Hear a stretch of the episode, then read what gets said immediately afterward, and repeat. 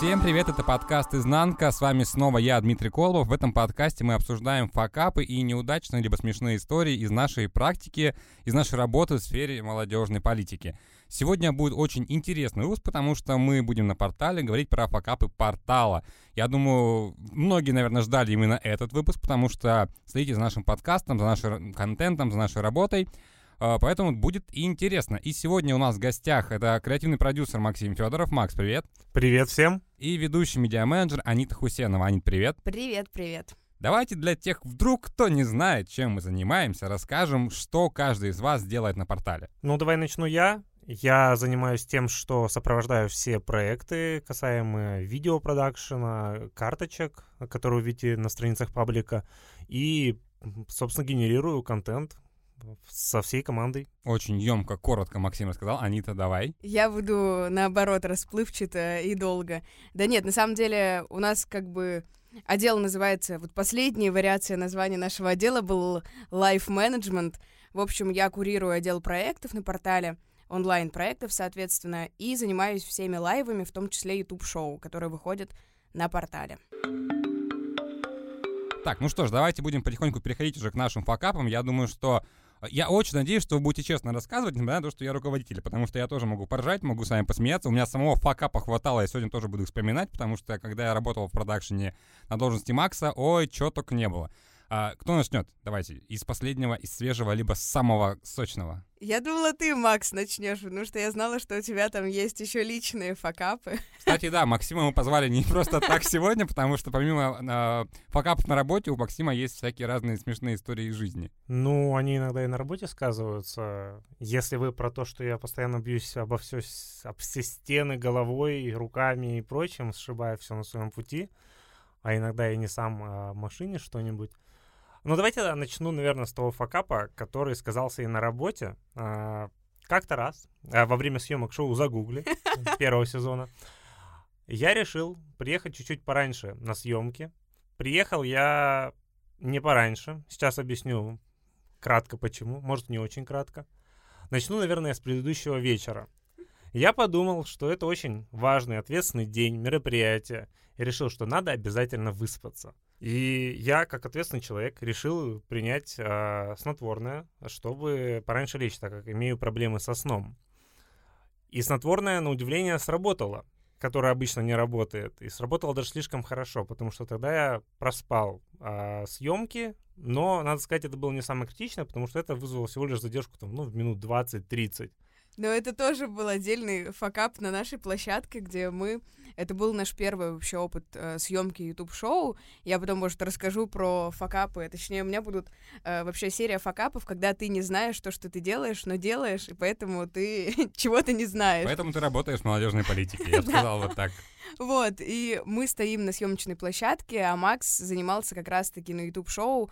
Он продюсировал, он занимался поиском гостей. Также э, Макс — это вообще э, супер-продюсер, который, типа, Макс, у нас э, час до съемки, надо что-то купить, и Макс едет, ищет это где-то по Тюмени, например, накладные ногти для одного из гостей мужского пола. Вот, и мы такие, блин, надо докупать реквизит. Максима нет. Мы пишем о девушке Макса. Она я не знаю, что с ним, он вроде бы спит.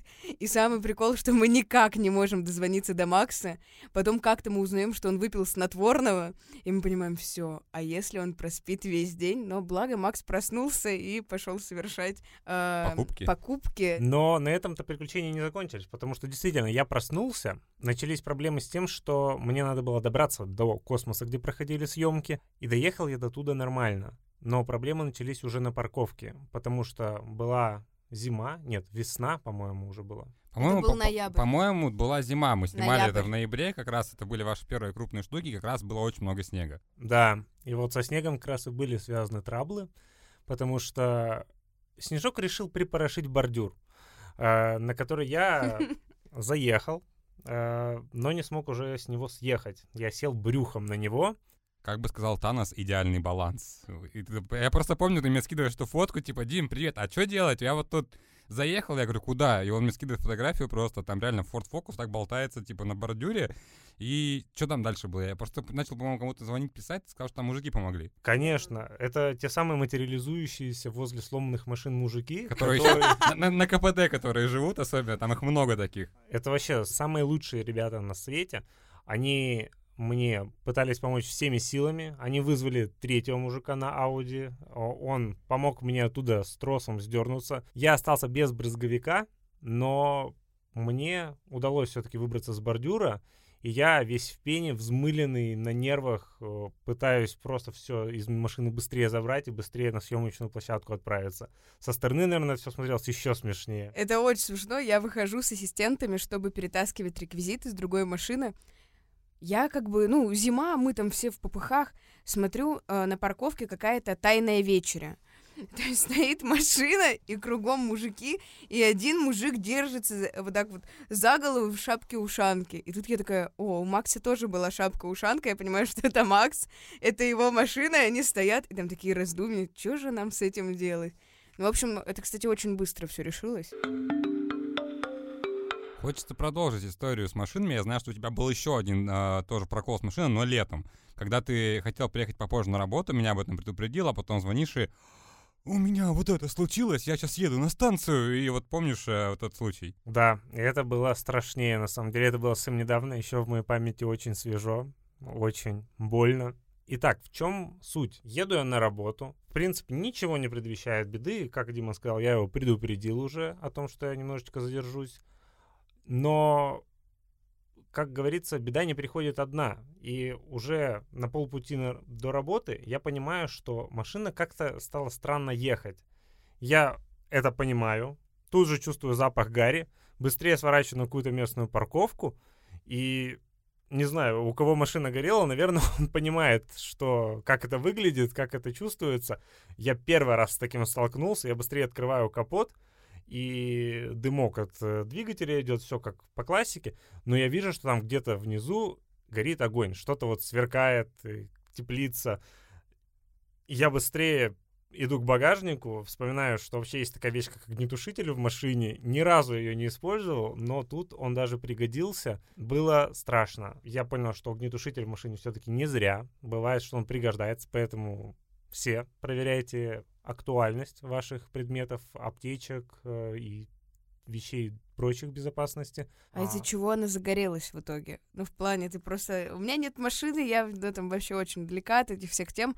Э, То есть может, в принципе, физически так получиться, что ты едешь, и она просто начинает гореть? В теории, да. В теории все Ура! что угодно может произойти. На самом деле какая-то утечка топлива, утечка масла, какая-то искра, там что-то еще. Именно так я и подумал, что у меня, наверное, ну, масло потекло, там, не знаю, бенз. Я просто был в шоке, я, у меня не было догадок никаких. Опять материализовались два мужика, причем они всегда вдвоем материализуются, возможно, это были те же самые мужики. И они сказали, что да, наверное, пух залетел и загорелся. Теоретики. Вот эти вот знатоки, которые, да, ну, наверное, пух залетел, мы тут ходим, мониторим всех подряд. Это какие-то ангелы-хранители твои, Макс. Да, да. И самое главное, что потом, когда уже меня эвакуировали до техобслуживания, я подхожу к мастеру, спрашиваю, типа, а что было-то в итоге? И он мне отвечает, ну, пух, наверное, залетел. Мы точно сами не знаем. У меня таких историй с тачками нет. Я могу поделиться именно уже такими, наверное, рабочими факапами, когда это связано с проектами. А, наверное, я всю неделю вспоминала, что у меня такого было. Мне вообще сначала показалось, да вроде ничего интересного не было. А, и вот, возвращаясь к той теме, про которую я говорила, когда ты делаешь то, что ты немного не знаешь, как делать, а, портал не так давно начал ездить на федеральные какие-то крупные мероприятия и обозревать их. Там у нас обычно ездит журналист и один человек-стример. И вот такими первопроходцами на большую командировку, в большую командировку были мы в том году. Я как раз-таки на портале работала, наверное, месяца три, и это была российская студенческая весна. Это самое крупное студенческое событие в России, которое проводится по фестивалю. И это был Нижний Новгород.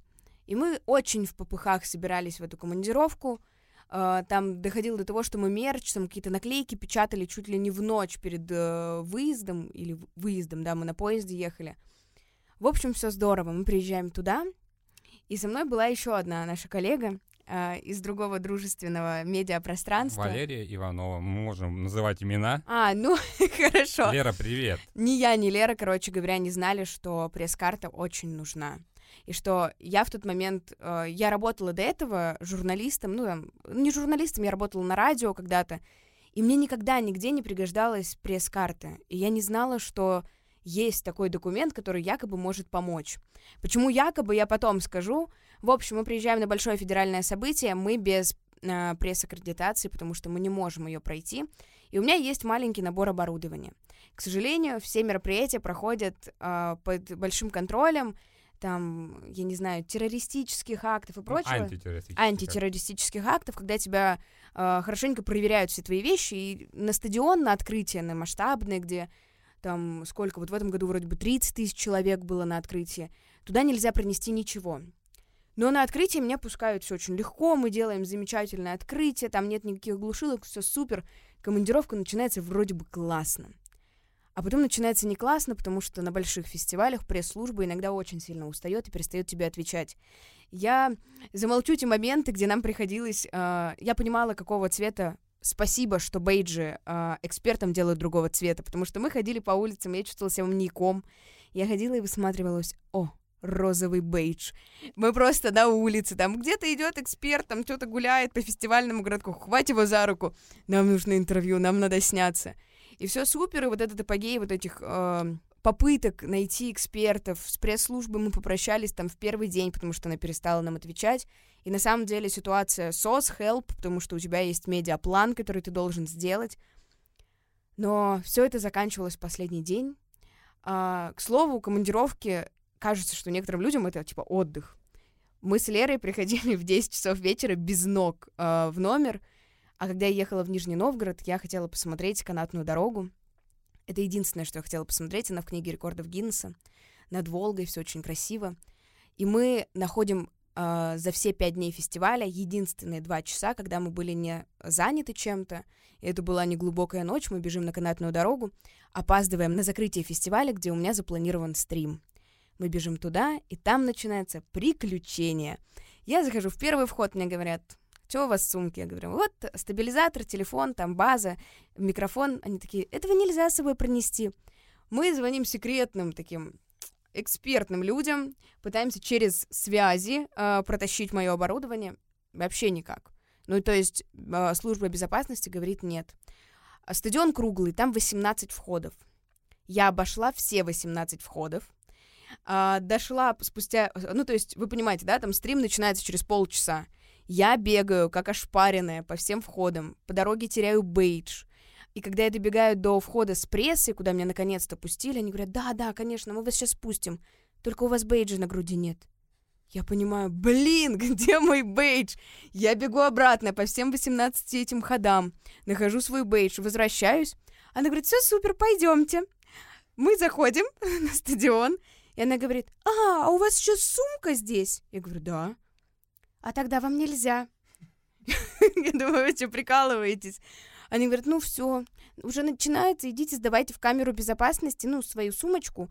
То же самое, что мне говорили на первой точке, спустя час моих бегов. Они говорили, сдавайте сумку, идите куда хотите там на фестиваль. Я думаю, да господь, все. Я уже написала руководителю, говорю, ну никак. Ну то есть я реально уже сделала все возможное. Этот стадион стоит на ушах из-за какой-то бешеной девочки, которая бегает и пытается протащить железную палку на этот стадион вместе с телефоном. Я в отчаянии, очень злая. Настолько злая, потому что я поругалась этой пресс-службой. Я была уже на нервах, последний день фестиваля. У меня обида с первого дня на них э, э, таилась и копилась.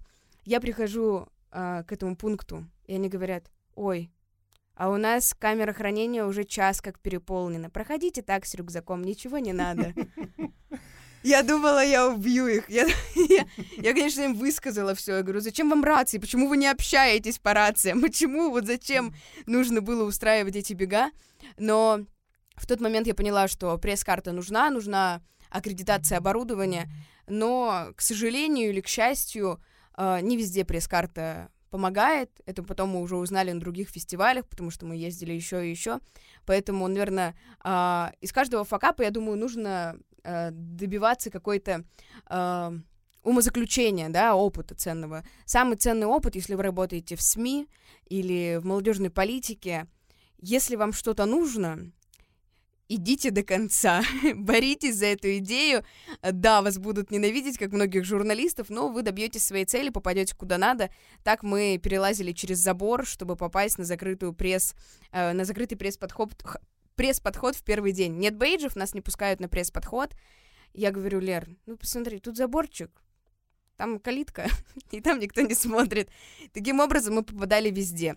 В общем, не очень, простите, студвесна, мы нарушали немного правила, но вы нам не отвечали очень долго. Ну, тут, мне кажется, дело, знаешь, не только в пресс-карте, но в том числе и в бейджике, потому что без бейджев тоже много куда не пускают, а бейджи — это очень нужная штука, и не нужно их недооценивать на самом деле. Потому что я всегда тоже не любил эти бейджики, потому что ну, ты вот таскаешь с собой, и как будто, ну, не очень они смотрятся, если они еще некрасивые какие-нибудь, то их даже не хочется носить. Вот, поэтому мой вывод, наверное, из этой ситуации, что не забывайте бейджик. Бейджик тоже нужен. Да, у меня он всегда был с собой, просто я из-за того, что сумка, ну, как бы, на, э, в командировках я выгляжу как маленький ослик, я, у которого по бокам две сумки, рюкзак. Я вся такая загруженная, и пока ты эти сумки снимаешь, чтобы показать, видимо, я с сумкой сорвала бейджик, а ты бежишь, у тебя там, ну, таймер, все, 30 минут, тебе надо быть на площадке. Но, к слову, стрим мы сделали с закрытием. Я знаю, что у Макса тоже есть еще одна история, тоже связанная с крупным фестивалем. Э, это Урал Music Night прошлогодний. Это были первые съемки э, документального кино в жизни Макса, и там достаточно... В общем, ребята пришли к нам, по-моему, в августе, если я не ошибаюсь, и уже в конце августа, по-моему, была Урал Music Night, либо сентябрь это был. Это был, да, это был уже октябрь даже. Вот а, так. даже октябрь. В общем, в конце сентября, в начале октября ребята спустя два месяца работы на портале просто их бросили вот так вот, можно сказать, на амбразуру, едьте, снимайте документальное кино. И у них было очень мало времени для подготовки, но фильмы все видели это без лейбла. Если кто еще не видел, то посмотрите. И сейчас Макс расскажет, как это все происходило. Ой, как это все происходило. Я соглашусь тут с Анитой, что все тоже чувствуешь себя как ослик, который замаялся, тоже на себе несешь все, что у тебя есть. Но у нас была машина, Та самая, которая застряла на бордюре у космоса. Легендарная. Да, мне кажется, она в конце должна еще какие-то лейкопластыри получать после всех повреждений, какой-нибудь подорожник, что-нибудь такое. Ну или в каком-то фильме мы должны ее поджечь очень эффектно. Так, так, так, так, так. У меня пока нет второй машины. В общем, как все происходило? Приехали мы на замечательный фестиваль Ural Music Night. Это фестиваль музыки, проходящий в Екатеринбурге, Уральская ночь музыки. Из названия понятно, что она проходит ночью ну, начиная с вечера и заканчивая глубокой ночью. Приехали мы туда, как сказал Дима, без опыта. У нас поехала команда из трех человек. Это я, моя коллега, которая со мной также пришла два месяца назад, и единственный опытный из нас человек был оператор. И это было что-то с чем-то, потому что все приходилось осваивать вот прямо на бегу. Благо, что мы хотя бы перед самим фестивалем договорились насчет, э, прошли аккредитацию, договорились насчет бейджи. Бейджи, правда, помогали, отчасти, но помогали. И тоже я вышли... вот здесь хочу заметить, а, наверное, а, я просто тоже там была, и журналист был, у нас там было вообще от портала 5 человек, а, Урал Music Night 20-21 года, он был ковидный, ну, в плане там были QR-ограничения, но это единственный фестиваль, пока что, на котором я была, где по а, бейджику пресса ты заходил в вип-зону. Поэтому бейджи там спасали как никогда. Да, в гримерку тебя, конечно, не пускали, но в отдельные места для прессы ты мог всегда пройти свободно и без очередей. А, но, собственно, к факапу. А, факап-то в чем заключался? В том, что мы приехали снимать тот документальный фильм, и нам нужны были срочно хедлайнеры для фильма, чтобы он круто можно было его продвинуть и поговорить с какими-то классными, крутыми звездами, уже гуру матерыми.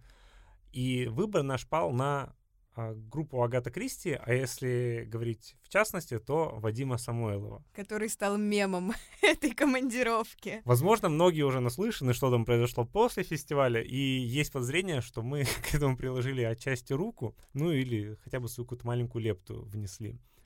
В общем, как было дело? А, созвонились мы с Вадимом Самойловым. Сначала с большим трудом выбили номер его, это получилось, и даже созвонились. Я услышал его по телефону, действительно он, и договорились о интервью. И ничего не предвещало проблем.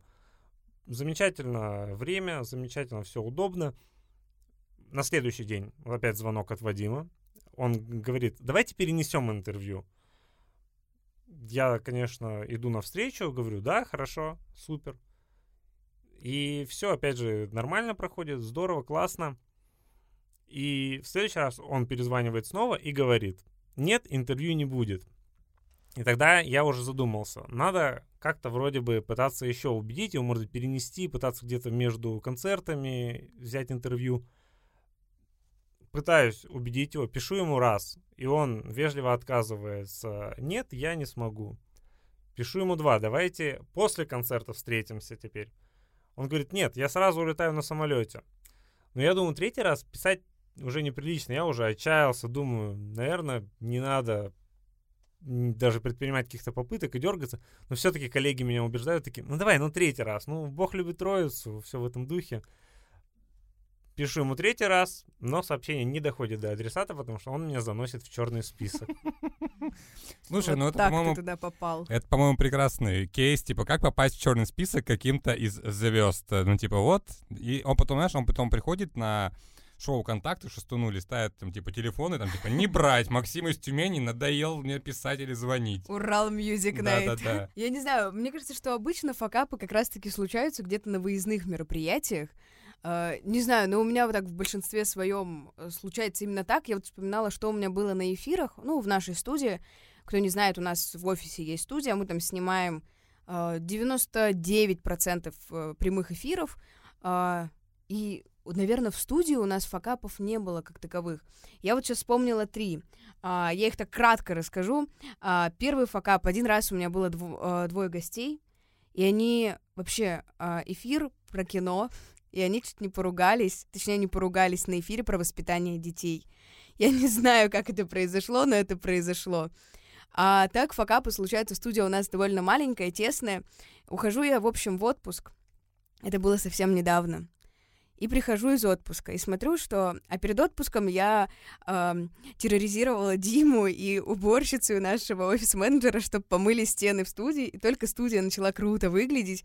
Я ухожу в отпуск, прихожу, а на стене огромная дыра. Оказывается, девчонки, короче, подумали, что можно приклеить там тяжелый лист, а, не снимать его месяц, и все будет норм. А, Ну, короче мы можем, говоря- мне кажется, прямо сказать, что это был эфир про современное искусство. Девчонки сделали картину, которая якобы современное искусство, и приклеили на двусторонний скотч к нашей стене эту картину. И потом, когда они ее снимали, вместе со скотчем кусок краски просто оторвался от стены. И они придумали гениальное решение. Они взяли, распечатали черные А4 листы и заклеили им стенку и хотели проводить так эфиры. Поэтому, если сейчас вы увидите торшер у нас в студии, не удивляйтесь, мы ведем ремонтные работы и скоро закрасим эту дыру. А еще забавный случай, наверное, он связан со мной лично, потому что я небольшого роста, и когда я пришла на портал, я сразу же встала вести шоу Good News. И Good News велись за стойкой. За барной стойкой. Да, за барной стойкой. Барные стойки и барные стулья я с детства не люблю, потому что для меня это такой же путь, как Фродо шел на гору, вот так же я взбираюсь на все эти э, долгие постаменты. И мы долго думали, что же делать. И первые, наверное, да что там, я почти год вела эфиры на трех стопках бумаги А4, потому что не было ничего, а потом к нам должен был приехать губернатор Александр Викторович Мор, и мы готовили экскурсию, и к нам пришли, ну, как бы там большая команда готовила, они такие, блин, ну, три стопки бумаги, это, конечно, кринж. Давайте что-нибудь придумаем. И мне принесли ящик из-под апельсин черного цвета из какого-то овощного ларька. И надо было репетировать 8 часов. Я, мне кажется, ступнями через кроссовки чувствовала всю эту решетку от того, что я стояла на ящике из апельсин а, двое суток, чтобы провести экскурсию. Мне кажется, просто надо еще отдельно поговорить, что твоим соведущим на этой экскурсии должен был быть Александр Семенюта, у которого там 187 сантиметров рост, а у тебя, по-моему, там 160, да? плюс-минус? Кого? Метр пятьдесят четыре. Метр пятьдесят четыре, то есть вы понимаете, насколько большая разница. И... Но при всем при этом, за- спасибо ящику, потому что благодаря ящику все смотрелось достаточно Да. гармонично Такая и вот хорошо. Высокая там была. И студии больше ничего такого странного не было, все как-то очень спокойно происходило. Но один раз у нас из кондиционера во время эфира на музыкального гостя начал вылетать лед кусками. Э, Было время тем летом, видимо, от жары все кондиционеры с ума сошли. И мы сидим, и мне музыкальный гость начинает махать. Я говорю, что такое? Он говорит, показывает пальцем, а как раз камера на него была. И я вижу, что там реально кусочки, ну, там нормальные такие хорошие куски льда вылетают ему на голову. Я говорю, ну, чё, А он и не против. в такую жару, я думаю, он был не против. Ну, кстати, ты говоришь про выездные эфиры, да, про выездные стримы. Я просто сейчас тоже вспомнил, когда мы писали самый первый видео выпуск подкаста «Я стесняюсь». Это был 20 год, мы его только запустили там весной. а, поняли, что он вроде как заходит, и у нас появилась такая идея сделать его в видеоформате. Мы нашли какую-то студию, это была студия, по-моему, в Комарово, я не помню сейчас название, но она была достаточно дорогой. И тогда мы еще не знали, сколько времени нужно, чтобы выставиться, сколько нужно времени на запись, и забронировали ее на 2 часа. Вот, а это было летом. В общем, мы едем. Едем из офиса, еду я, наш э, видеограф, оператор и контент-менеджер Максим Маликов. Максим, привет, сейчас я про тебя буду рассказывать. Вот, и мы приезжаем, в общем, в Комарово, начинаем выгружаться, и в какой-то момент Макс такой, а где звуковая карта? А мы как бы пишем подкаст, ну, то есть на подкастный микрофон, то есть не на петли, без звуковой карты это невозможно записать. А мы приехали там, ну, за плюс-минус, типа, 10 минут до начала аренды, потому что мы не знали, сколько нужно времени, и мы такие стоим просто на улице, такие, что делать? Ну, типа, потому что все, уже надо заходить, нужно выставляться, снимать. А, но благо, что у видеографа, вот тоже Максим зовут, э, Макс, тебе тоже привет. Вот, у него дома оказался, по-моему, Zoom, который он позвонил своей девушке, которая на такси нам этот Zoom отправила. В итоге мы пока ехал Zoom, мы выставляли все камеры, выставляли свет, а, и потом благополучно приехал Zoom, и на Zoom мы все записали, и получился нормальный звук. А второй, который, ну, такой я назову это, не знаю, визуальным факапом, а, у многих подкастов, где я принимаю участие, а, у меня очень сильно потеет лоб, и он начинает блестеть. И прикол был в том, что когда мы писали первый «Я стесняюсь», я до того, как сесть в кресло подкаст, ну, в кресло ведущего, таскал два часа сумки, мы ехали по жаре без кондера на машине, и у меня даже не было задней мысли просто протереть себе лоб, а, а что вы понимали, моя соведущая Катерина Москвина потратила 6 часов у визажиста, чтобы приехать на запись. Только хотела сказать, что тебе еще больше не повезло с соведущей, потому что это контрастно выглядит. Катя выглядит везде красиво. Она даже на съемках YouTube-шоу, где мы ей дали одежду бича какого-то, она выглядела супер секси. Поэтому... Вот, а я, а я, а я все время с Катей в паре, причем выступаю и в загугле, и в подкасте. Я просто потом этот выпуск пересматривал, ну реально, я еще там, ну, немножко не супер побрит, да, красиво, там не супер подстрижен свежо, и еще с мокрым потным лбом сижу. И потом мы пересматривали, это был просто трэш, поэтому сейчас перед каждым видеовыпуском я стараюсь лоб как-то протирать, э, хотя бы чем-нибудь, вот, но на загугле вроде у меня лоб не блестел, кстати. Мы Спасибо. тебе его да, замонтировали. Да, спасибо визажистам. Тебе надо просто так же теперь скоро ты дойдешь до того, что 6 часов будешь тратить. У меня же нет других дел, да, конечно. Насчет первой истории. Вы, кстати, спросите, возможно, вынесли мы из этого какой-то урок и стали ли мы тщательнее проверять, все ли мы взяли с собой. Возможно. Но буквально две недели назад, когда мы снимали одно из интервью, мы точно так же забыли петличку с собой, и тоже пришлось ее доставкой заказывать. Спасибо, Яндекс доставки. Да, Да. слушай, а, мы даже вот недавно писали изнанку видеовыпуск, мы забыли стаканы. И я тоже позвонил девочкам, говорю, девчонки, отправьте стаканы, потому что благо, что было время. А по поводу петличек, слушай, мало того, что... Ладно, мы хотя бы забыли петлички. Мы снимали интервью с Денисом Петровичем Абышевым. Те, кто не знает, это футболист, легенда мини-футбола. И мы должны были с ним выпускать интервью в рубрике «Такие же были». А, Я с ним списался, он, мы договорились, он пришел к нам на студию на интервью, все, мы выставили камеры, там я с ним пообщался, поболтали, вроде как все записано. И потом я, типа, начинаю... А, Макс начинает монтировать, по-моему, и он такой, ой, а тут, короче, камера одна отвалилась, и, походу, петли батарейки сели в какой-то момент. Я говорю, так, и что ты хочешь сказать, что, типа, сейчас мы не можем выпустить интервью? Он такой, ну тут вот есть 7 минут с одной камеры, но звук, типа, не с петли даже, а с камеры. И то есть у нас просто полностью интервью, ну из-за этого оно не вышло. Денис Петрович, вы нас извините, если вы послушаете этот подкаст. Вот, ну и такое бывает. И даже сейчас вот мы делаем там сериал про, документальный сериал про портал. Кто смотрел, 5 серий в прошлом году вышло, да, в этом году скоро совсем выйдет еще 5. И была такая же ситуация, когда писали интервью с Ирой Урбан, у него просто отвалилась петля, и поэтому, когда мы монтируем и смотрим, просто у всех такой чисто аккуратный звук, и потом у Иры вот так вот просто какой-то накамерный. Ну, мы, естественно, профессионалы, мы этот звук исправим, вытащим, будет все чисто, красиво и приятно слушать. Но, типа, с технической точки зрения очень много всяких бывает таких, ну, моментов, э, которые действительно, ты вроде бы вот уже все, все там вот подготовил. Я вот поэтому, кстати, топлю за то, что у вас был чек-лист, особенно в продакшене, потому что самая еще моя главная боль — это рендер. Когда вы тратите, там, не знаю, 3-4 дня на монтаж, потом полдня на рендер, и потом забыли лого-маску вставить. И еще поехали рендер. Вот это самая такая у меня больная тема, наверное, которую я еще Максиму говорю, что Максим, сделать чек-лист. По чек-листу пробежались, проверили, выпускаем. Э, Говоря про документальный сериал и косяки в нем, Альберт Фатыхов, он же тоже принимал участие в съемках. Привет, Альберт. Он тоже не вошел, да? Самое Да. большое количество приветов за этот подкаст, мне кажется, за этот выпуск. Мы, честно, нам очень понравилось твое интервью, но файл с ним где-то осел, и мы не знаем, где до сих пор. Я вот так тоже думала. Факапы — это такая штука. Я не знаю, у меня вторая сфера деятельности, где я работаю и занимаюсь, это театр. И мне вспоминается фраза моего мастера, Марины Владимировны Жубровец. Она говорит, если я хочу, чтобы у меня летал слон э, в розовый горошек на сцене, он будет летать. И я это иногда беру э, за девиз, и вот э, этот девиз мне помог э, справиться с одной ситуацией, тоже съемками YouTube-шоу «Загугли». А, Я так обрисую ситуацию, как она выглядела вообще изначально. Ноябрь месяц. Это уже подходит горящим месяцам. Все понимают, что декабрь для всех организаций это такой а, отчетный период, а у нас съемки, большие съемки. Это первые съемки YouTube-шоу, когда тебе кажется, что YouTube-шоу снять это две камеры, два человека и все. Оказывается, это большой бюджет, это куча нюансов, это огромная команда, которая нужна. Но, к сожалению, тогда, в ноябре, никто этого не знал у нас. Ну, точнее, мы догадывались, но не понимали вот всю сущность э, объема задач, которые несет за собой YouTube-шоу. И случилось то, что нам нужно сделать стойку для шоу «Загугли». Начнем с того, что у нас тоже, ну, там, не заоблачный бюджет, есть э, свои ограничения, 7 тысяч. вот, э, а там стойку, ее сначала нужно сколотить. Я э, умолчу этот момент, как у нас есть фотографии, как э, я и Дима пилим в офисе там вечером эту стойку. А, но ее нужно облицевать. То есть э, сделать красивую обертку. Там, как мы этот верстали дизайн, э, там по вечерам сидя с дизайнером в офисе, на горящих сроках верстали дизайн с дизайнером, это отдельная история. Но вроде бы я выстрадала эту стойку, она вроде на бумаге и на дереве готова. Осталось сделать облицовку.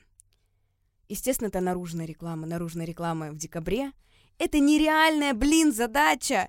Никогда не заказывайте наружку зимой. Но я вспомнила слова Марины Владимировны, открыла весь список всех организаций. У меня тогда просто, я, наверное, потратила полдня, чтобы перезвонить им, обзвонить всех, написать всем в Тюмени. И мне ответили, сказали, да, все супер, конечно, мы сделаем. Окей. И сделали хорошо, стойка меня устроила, все супер. Я думаю, yes, мы снимем самое лучшее. И тут случается замечательный момент. Получение этой стойки. А, получить я ее не могла, это делалось все через юрлицо, а юрлицо спит. А съемки завтра. Стойку мне надо получить сегодня, иначе все, кранты, ну, то есть съемки под вопросом будут. Что делать? Я сижу, я понимаю, что я, ну вот, максимально на дне, и дно сейчас пробьется еще раз. Я сижу просто в панике в офисе и вспоминаю, что неделю назад а, медиа-менеджер из моего отдела, Настя, заказывала тоже что-то, и ей, а, у нее была доверенность. И в этой доверенности точно, мы берем эту доверенность, я хватаю Настю, мы зимой по сугробам бежим с ней вдвоем в эту организацию.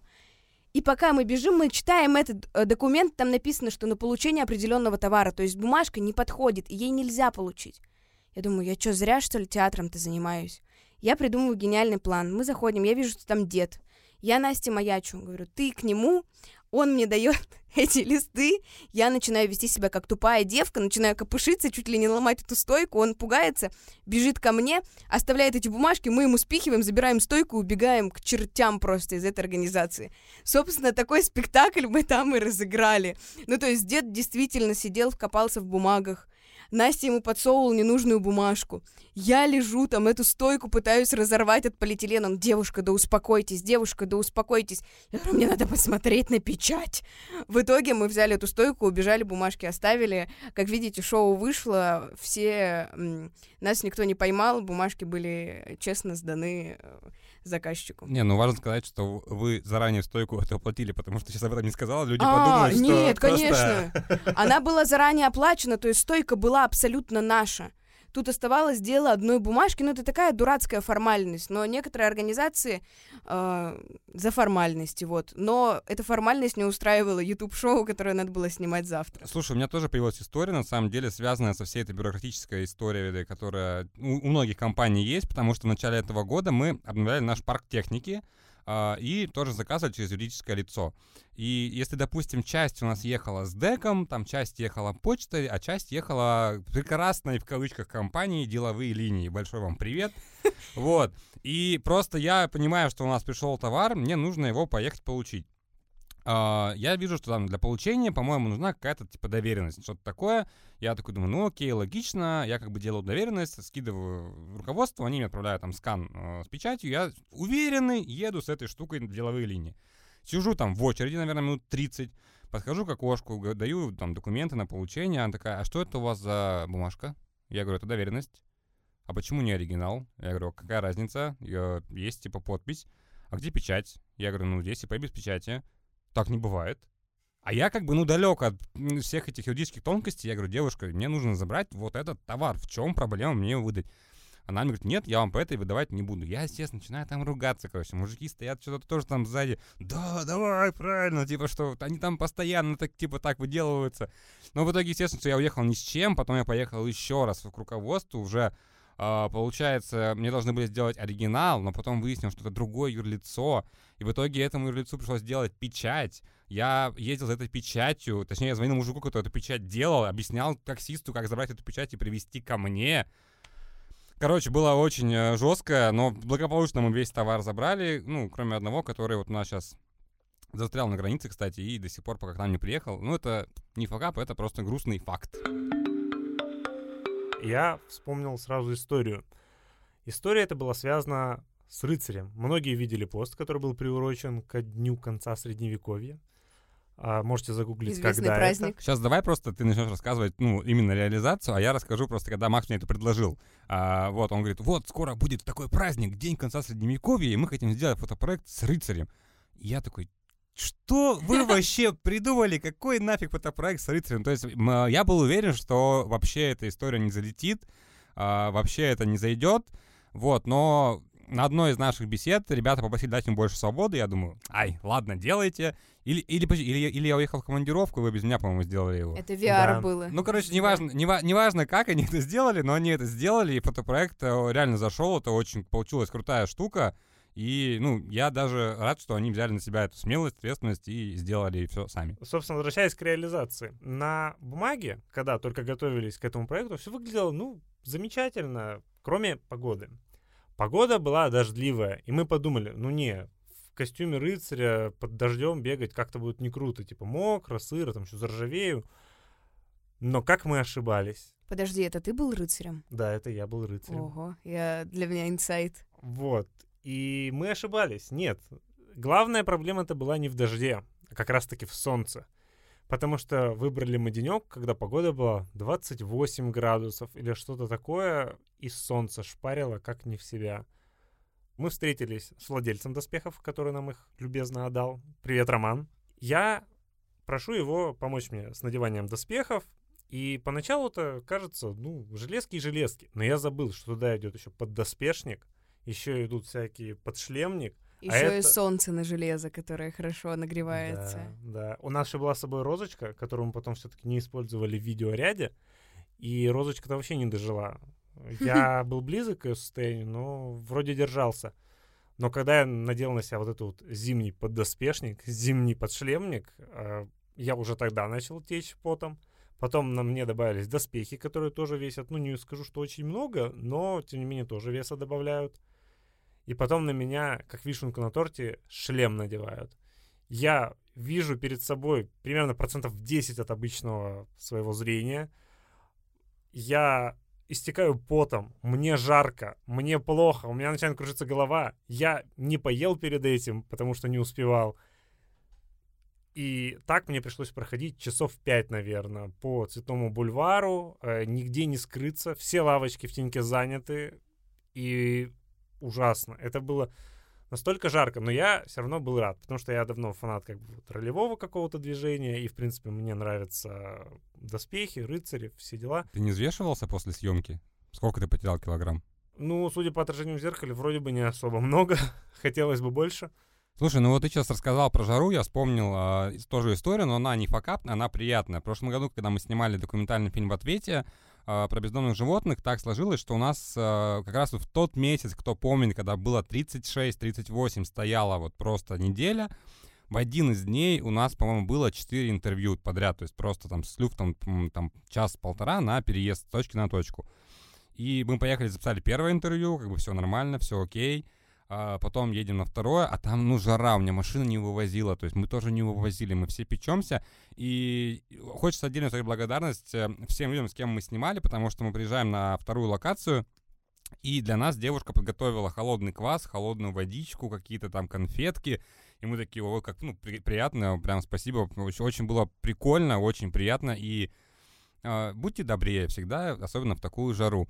И сейчас плавно перейду, то есть к факапу, самому главному, наверное, прошлогоднему такому в моей жизни. Это тоже все фильм в ответе, документальный э, в который просто, не знаю, мы вложили вообще уйму времени и сил, то есть мы его делали в порядка 7 месяцев, и я, как создатель этого фильма, грезил просто офлайн премьеры. Я хотел, чтобы вот мы в кинотеатре показали, позвали всех участников, позвали смешников. И вроде как все к этому шло. Мы договорились уже с Киномаксом о том, что мы проведем премьеру у них в кинотеатре, но случается ноябрьский локдаун, э, ну, как ноябрьский Неделя самоизоляции. Да, была неделя самоизоляции как раз в тот момент, когда мы хотели делать премьеру. И мы такие думаем, блин, ну ладно, давайте делать ее тогда в онлайне. При том, что по итогу, забегая вперед, скажу, что 7 ноября она состоялась, а 8 ноября сняли все ограничения, по идее, можно было провести бы эту офлайн историю Но суть в следующем. Мы понимаем, что нужно делать премьеру в онлайне, но просто так выпускать фильм мы не хотели. Э, и мы с Анитой решили сделать прямой эфир э, на студии Uh, так сказать, я был на студии, потому что мы с Максимом Видеографом находились в офисе все выходные и рендерили, домон- домонтировали фильм. А они... Я была на домашней студии. Да, Анита была на домашней студии с красивыми фиолетовыми лампами, которые, как выяснилось позже, были лампами для цветов. А все Моей думали, мамы. Да, все думали, что это очень крутой какой-то там LED-диодные, дорогие. Ну вот, и в общем мы сидим, а, получается, в прямом эфире болтаем с Анитой про кино, она спрашивает там а, какие были трудности, там, как было вообще интересно, либо интересно снимать, там, для чего этот фильм. А в этот момент э, в кабинете продакшена Максим Дергов ставил фильм на рендер. И то есть у нас даже в момент прямого эфира еще не был отрендеренный фильм. И мы а планировалось как, что мы делаем прямой эфир, и буквально сразу же после того, как эфир заканчивается, выходит э, в интернет, на интернет-площадках фильм в ответе. Ну да, это был гениальный, прекрасный план, если бы он случился. Но а, мы просто понимали, что у нас, э, по-моему, на жестком диске именно у компьютера не оставалось места. Мы решили рендерить сразу на внешний жесткий. Первый рендер слетел на 99%. Мы не поняли, почему. Позже выяснилось, что нельзя, короче, рендерить на внешний жесткий. Э, ну, не знаю, мне кажется, почему не знаю, но не получается, короче. Но мы подумали, наверное, косяк в программе. Давай еще раз попробуем на внешний жесткий, ну, типа, отрендерить. В итоге мы пробуем еще раз. Он снова не рендерится. Потом во время эфира я сижу, э, с, болтаю с Анитой, и как раз забегает Макс и такой, Дима, там рендер опять слетел. И там просто, если кто хочет, можете эфир пересмотреть, потому что Анита что спросила, и мне Макс говорит, я вот так вот завис, наверное, секунд на 30, просто я молчал, потому что я не знал, что ему сказать или как показать, и что Аните, потому что мы в прямом эфире. И было очень жестко, и потом я просто понимаю, что ну лучше мы перенесем, чем, ну, блин, выпустим то, что будет плохо я в моменте эфира говорю, что хочу перед всеми извиниться, но, а, к сожалению, там мы фильм выпустим чуть попозже, а, то есть мы вроде как нашли проблему и начали рендерить сразу уже на компьютер. А, в итоге происходит такая ситуация. Макс, когда видеограф начал, поставил на рендер, он отрендерил предпоследнюю несогласованную версию, которая была там на 3 минуты длиннее, и у которой были косяки. И мы ее поставили заливаться уже в ВК, и когда ты ставишь заливаться в ВК, это все видно. Ну, то есть оно появляется в видеозаписях, но оно типа обрабатывается. А эту версию, которую мы отрендерили, я себе скинул на жесткий, и мы поехали к друзьям смотреть, как типа закрытый показ, чтобы я, ну, типа, друзьям показал. И мы сидим, смотрим, и там уже на третьей или пятой минуте я понимаю, что это не та версия. Я понимаю, что там съехали титры, я понимаю, что там косяк по звуку. Я тут же пишу просто СММ, говорю, девочки, удаляйте, все, сносите. А уже люди, которые ждали, увидели, и мне начинают взрывать телефон все те, кто участвовали в этом фильме. Типа, Дмитрий, ну что с фильмом? Почему он тут не вышел? Он же уже загружался. И мне было так, на самом деле, неловко и обидно вообще в тот вечер. Я прям очень расстроился, особенно когда мы этот фильм смотрели с друзьями, как бы они сказали, безусловно, что да, прикольно. Я говорю, да, прикольно, но это не та версия, которая изначально была вообще должна быть. А, вот, и в итоге на следующее утро мы с Максимом поехали снова на работу, нашли нужную версию, а, ее нормально отрендерили, залили, ну и все, и выпустили фильм свет. Но а, вот те сутки, когда мы просто жили на работе, доводя, ну, доводя до ума итоговый финальный вариант со всеми этими слетающими рендерами и всем остальным, это было очень нервно. Я тоже вспоминала еще факапы, и у нас есть отдельная история, на такой блок историй, микро. Они все связаны со стримами. Стримы — это такая штука, где ты как выездной журналист ходишь и опрашиваешь людей, показываешь какое-то мероприятие прямо онлайн, в лайве, в реальной жизни. И вот это как раз связано с командировками, куда мы ездили. И тем летом там просто э, такая концентрация факапов легких была. Сначала э, к нам пришел первый э, медиа-менеджер в команду, который сейчас до сих пор работает, это Яна. И это был первый стрим Яны. Яна никогда не работала вот так с техникой. Мы поехали на морфологию улиц снимать э, художников, и они работали на подъемных кранах. Началось все с того, что э, Яна неправильно запускала эфир, там у нее сломался стабилизатор, ей пришлось э, 10 минут держать телефон на руках, а художники не хотели спускаться, а это уже шло в прямой эфир. Я стою на дороге, не знаю, что делать. Десять раз проанонсила все новые выпуски всего, что можно, выходило бы. Все, что могло выйти на портале, я все рассказала. Uh, и Яна стрессанула тогда просто дичайше, ее глаза надо было видеть. И у нас есть злополучный микрофон, с которым мы до сих пор работаем. И там прям есть череда факапов. Сначала он перед российской студвесной, вот той, про которую вначале рассказывала, он ломался. Мы его чинили месяц со всеми техниками мира. Никто не понимал, что не так, а потом он просто так заработал. А, и...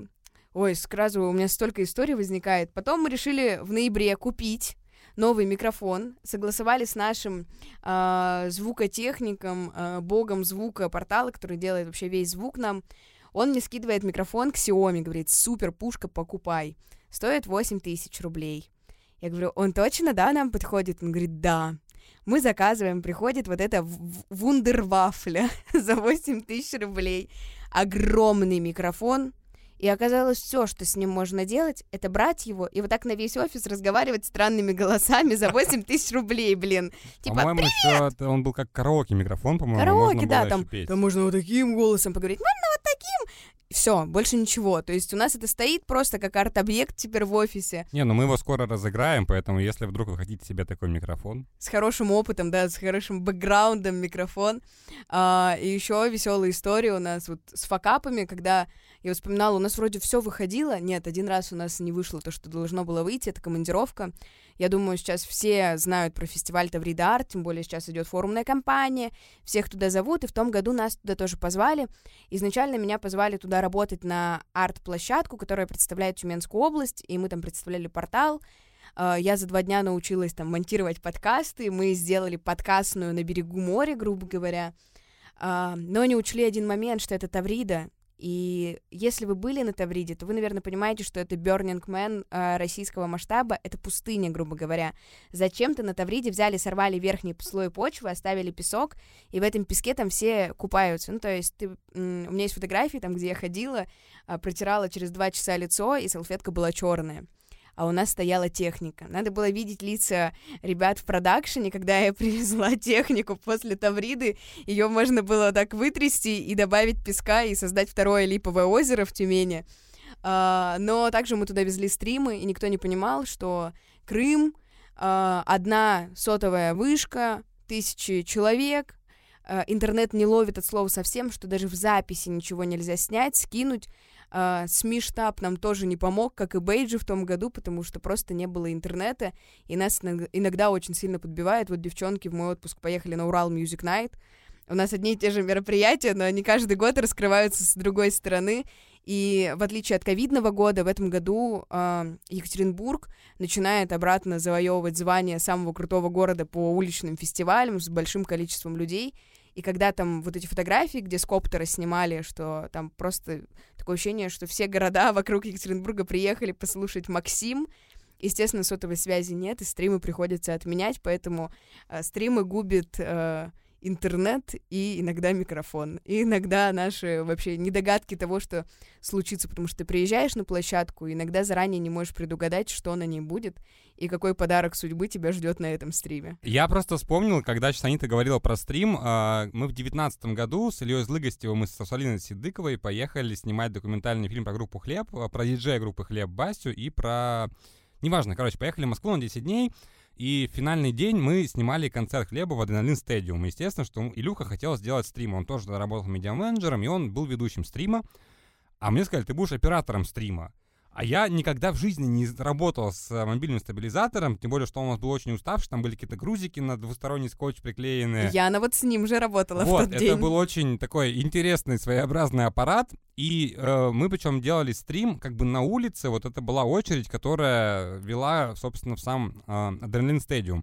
А это был ноябрь, и было достаточно холодно. А я как бы человек, который, ну, в Тюмени передвигается на машине, то есть у меня нет ни перчаток, ни шапки, ничего такого нету. И мы, мы все, мы выходим в эфир. Мы выходим в эфир, это прямой эфир, а я еще нервничаю, у меня это первый, я думаю, как бы не накосячить, там, чтобы красивый кадр был. И Илюха там начинает по всем подходить, и просто нам, ну, проходит, наверное, минут, не знаю, 5, там, 6, 7, э, стабик замерзает, я вот как вот так вот держал, и у меня просто брн, Вот, вот, Яну Вот. это же ждало. вот, да. и у меня телефон просто так вот наполовину, но я такой аккуратненько так пальчиком выравниваю, и типа ничего не случилось, и мы стоим просто, а Илюха, он все, он в это, в эйфории, он перед концертом общается, у него там, я ему там, Илья, стабилизатор умер, или, а он, девчонки, вы там на концерте, что ждете? Я говорю, Илья, у меня уже пальцы просто не могу. Он такой что-то замечает, что там, я говорю, давай стабилизатор, он такой, сейчас, подожди, еще подержи немножко. Короче. Вот так вот мы еще этот вели стрим, наверное, там минут, не знаю, 7-8, у меня просто пальцы вообще окоченели, но потом было очень круто. Потом мы были на концерте хлеба в Адреналин Стадиум. У нас были синие бейджи, кстати. Ой, не бейджи, у нас были синие а, браслеты. СМИ, браслеты. А, нет, это даже были не СМИ-браслеты. э, Да, VIP-браслеты, потому что мы раз снимали про Басю, про диджея группы Хлеб, она нам дала проходки абсолютно везде, и мы сидели в какой-то там VIP-комнате, видели крем-соду, видели Юру Чеснокова, которые тоже приходили, и для меня в 2010 году это было ого, нифига, как классно. Э, Но до этого я чуть не отморозил себе пальцы просто на улице, потому что, ну, реально было очень холодно, и держать телефон вот так вот, это было неудобно. Стрим — это вообще нечто. Там просто такой опыт получаешь, просто приехать на первый стрим и попробовать себя в поле, где ты не в студии. В студии ты немножко защищен. Тут есть стены, здесь все привычно, а на улице есть люди, и там всегда э, там есть техника, которая тоже на улице, вот как в холод, так и в жару. У нас было то, что и телефон перегревался. Или любимая история — это когда ты на солнце, э, ни оператор, ни ведущий не берет солнцезащитные очки, и ведущий вот так как выглядит, как э, беженец из какой-нибудь страны, как вот просто максимально суженные глаза, щеки красные, и также оператор, который не видит, что он снимает в этот телефон. Поэтому, если вы когда-то будете заниматься стримами, обязательно берите с собой солнцезащитные очки, чтобы не щуриться в кадре и за камерой в том числе. Так, ну и раз мы так это по какому-то больше личному пошли опыту, я, наверное, расскажу о том, что каждый раз, Дима, не ругайся, я опаздываю каждый раз из-за того, что что-то происходит не от меня зависящее. Да нет, ты просто вообще уникальный человек, потому что я объясню для тех, кто не знаком с Максимом, у нас, э, по идее, есть парковка, на которую мы можем заезжать в центр города, но очень часто там нет мест. А, И в один из дней э, Макс опоздал на работу, ну, плюс-минус на час. И я говорю, Макс, ты где был?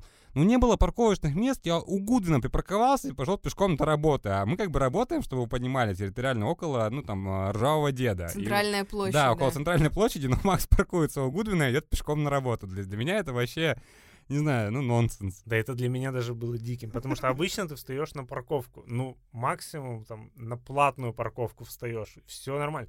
А тут я объехал раза три, наверное, весь квартал, ни одного места нету. Доезжаю до Калинки, где я до этого парковался, до того, как у меня место появилось здесь, чтобы бесплатно встать. Тоже нету мест. В итоге вот, ближайшее место оказалось у Гудвина. Но, может, знающие люди, кстати, знают, почему во вторник в Тюмени обычно очень много машин. Вот я уже который раз наблюдаю. Именно во вторник. Просто Да. в понедельник фрилансеры устраивают себе третий выходной, а со вторника начинают работу, работают один день и потом снова отдыхают. Вот и знающий человек нашелся. А вообще, да, у меня каждый раз есть какая-то уникальная способность э, находить неприятности на пятую точку. Я вышел как-то с утра э, из дома, в принципе, как обычно, там в 9.15, 9.20.